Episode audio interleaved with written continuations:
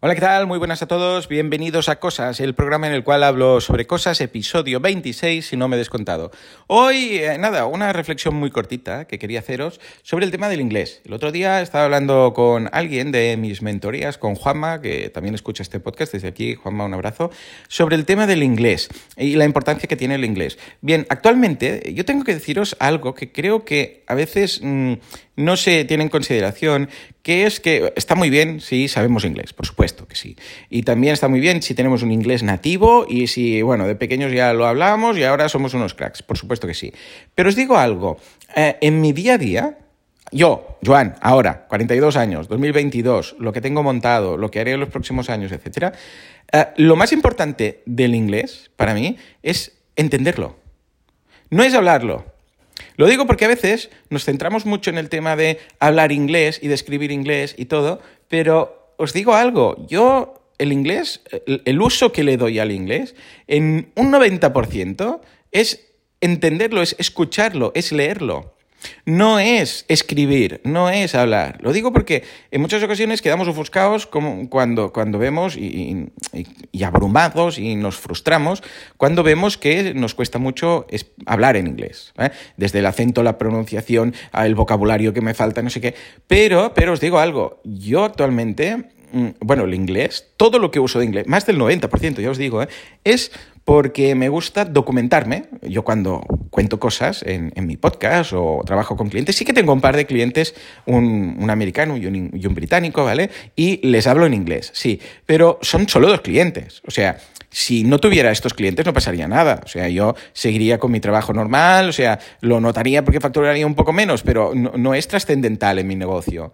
Eh, yo uso el español para, para todo, es, el idioma que considero que es más fácil aquí, si, estamos en España, eh, montar un negocio. No me complicaría la vida, a no ser que fuera nativo, que entonces es distinto. Si tú eres nativo inglés o tienes un padre o la madre inglesa o en, en, en eh, casa se ha hablado inglés, entonces es distinto, puedes aprovecharlo porque es una fortaleza.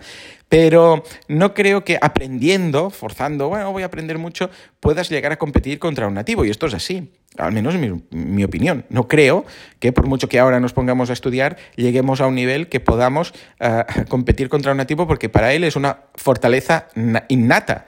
Nosotros, o sea, ¿qué vamos a hacer? O sea, vamos a pillar una debilidad nuestra que es no saber un idioma para intentar convertirla en una fortaleza para eh, luchar contra alguien que igual es, me, refiero a nivel luchar, me refiero a nivel de profesional. ¿eh? Ah, no, yo nunca voy a sacarle o quitarle un cliente a, yo sé, a una empresa que necesita, pues, una empresa de Massachusetts que necesita un consultor de marketing online. ¿Por qué? Porque antes pillará un americano, ¿vale? Entonces, no tiene sentido luchar en esa batalla. Pero, pero ya os digo, en mi caso me va genial el inglés por todo lo que leo, por todo lo que veo, por todo lo que escucho. Eh, desde charlas TED hasta libros, todos los libros que escucho, todos los podcasts, perdón, todos los libros que leo, todos los eh, podcasts que escucho, la gran mayoría, pero estoy hablando que igual alguna rara excepción, todo es en inglés. ¿Por qué? Porque encuentro mucho más.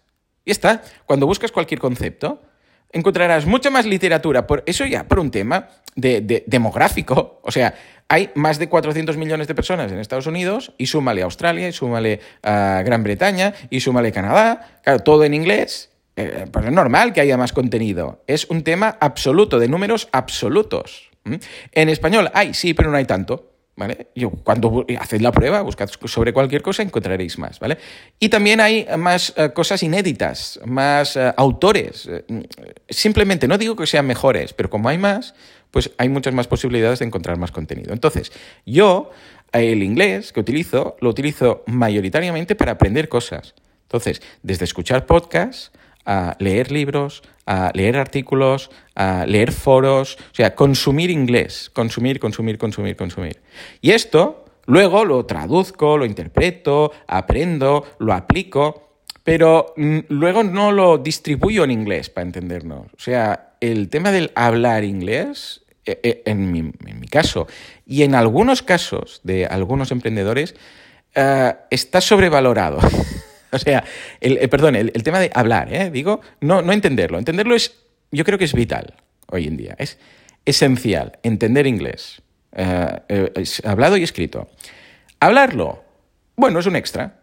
es un extra. Ya sé que habrá muchas críticas de lo que estoy diciendo. Hombre, no, Joan. Sí, hombre, por supuesto, mejor. Si son ambas cosas, mejor. Pero, ¿sabéis lo de Pareto del 80-20? De con el 20% de esfuerzo conseguimos el 80% del resultado y luego el otro 20% que nos falta para llegar al 100% implica un 80% de esfuerzo.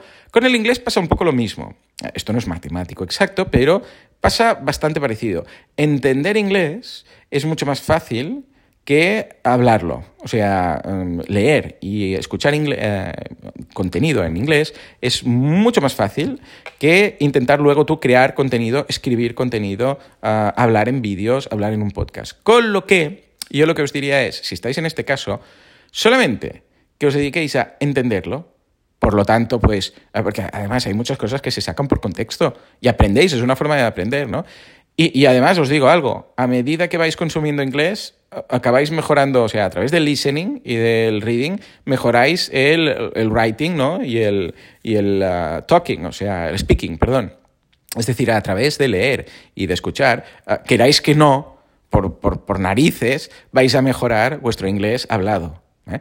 Pero que no os frustre eh, no saber el phrasal verb de no sé qué o no saber este verbo ahora cuando lo tengo que decir, sino eh, que lo más importante es que cuando lo leas tú lo entiendas y que incluso en muchos casos lo puedas sacar por contexto. De, mira, esta palabra no la sabía, pero por contexto ahora la entiendo. Que luego no os la memorizáis, que luego no la sabéis usar en un diálogo, en una charla, ningún problema, no pasa nada. ¿Cuántas charlas, vais, ¿Cuántas charlas vais a dar en inglés? A no ser que para vosotros sea un reto interesante y decir, ah, pues sí, sí, yo quiero, pues va a ser un reto, me lo paso bien y tal. No os frustréis. Mucho más importante. O sea, es mucho más eficiente entender inglés que hablar en inglés o escribirlo. Bueno, yo creo que ya me he enrollado suficiente y que se ha entendido el concepto. ¿Y vosotros qué tal? ¿Habláis inglés? ¿Entendéis inglés? Venga, os dejo esta pregunta de las notas hoy en Spotify, ahí la podéis responder. Ah, como siempre, muchas gracias por aguantarme y nos escuchamos en el próximo Cosas. Hasta entonces, muy buenos días.